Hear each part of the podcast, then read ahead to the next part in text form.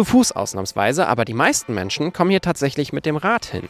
Denn das hier ist eine Radwegekirche. Sie liegt am Lahntalweg, der sich von der Quelle der Lahn nähe Siegen bis hin zu der Stelle bewegt, wo die Lahn in den Rhein fließt. Und hier an der Radwegekirche in Biedenkopf können sich die Leute bei ihrer Radtour eine schöne Pause gönnen. Ich bewege mich gerade mit Natascha Reuter auf die Kirche zu. Sie ist die Pfarrerin hier, schiebt ein Fahrrad gerade schön vor sich her und erzählt mir mal, was das hier für ein Konzept ist. In den letzten Jahren haben wir festgestellt, dass sehr, sehr viele Menschen mit dem Rad unterwegs sind. Von daher haben wir gedacht, unsere Kirche ist wunderbar dafür, um kurz zur Ruhe zu kommen, eine Auszeit zu genießen, sich zu stärken, zu beten und ein bisschen was über die Geschichte der Stadt zu erfahren. Aus dem Jahr 1891 stammt sie, die Stadtkirche.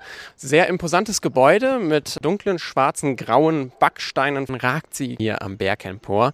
Und da stellt sich natürlich die Frage, wie viele Radfahrer kommen hier tatsächlich vorbei und gönnen sich eine schöne Pause? Es wird jedes Jahr mehr. Ganz besonders im Sommer und an den Wochenenden. Dadurch, dass die E-Bikes das jetzt locker möglich machen und wir auch eine Ladestation haben, haben wir hier viele Gäste. Und ich sehe auch schon tatsächlich eine reisende Frau, die hier mit ihrem Rad unterwegs ist und eine Pause an der Kirche macht. Hallo. Hallo, ich bin Elli und ich komme aus Holland und wir sind mit dem Wohnmobil gekommen, aber wir lieben es mit dem Fahrrad zu fahren. Sie machen ja eine kleine Pause in Biedenkopf auf Ihrer Radtour am Lahntalweg entlang. Wie hat es Ihnen gefallen? Ich glaube, es ist eine gute Idee, weil es sind immer mehr und mehr Leute, die Rad fahren und dann kann man auf jeden Fall zu Hause kommen, wenn es ein Problem gibt.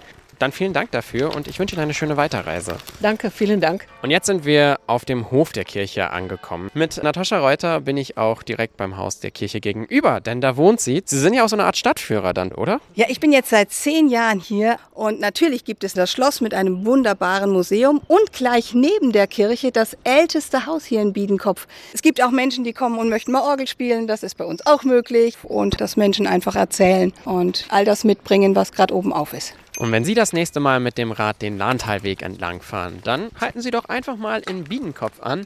An der Radwegekirche können Sie sich eine Pause gönnen und das ein oder andere über die Geschichte der Stadt lernen.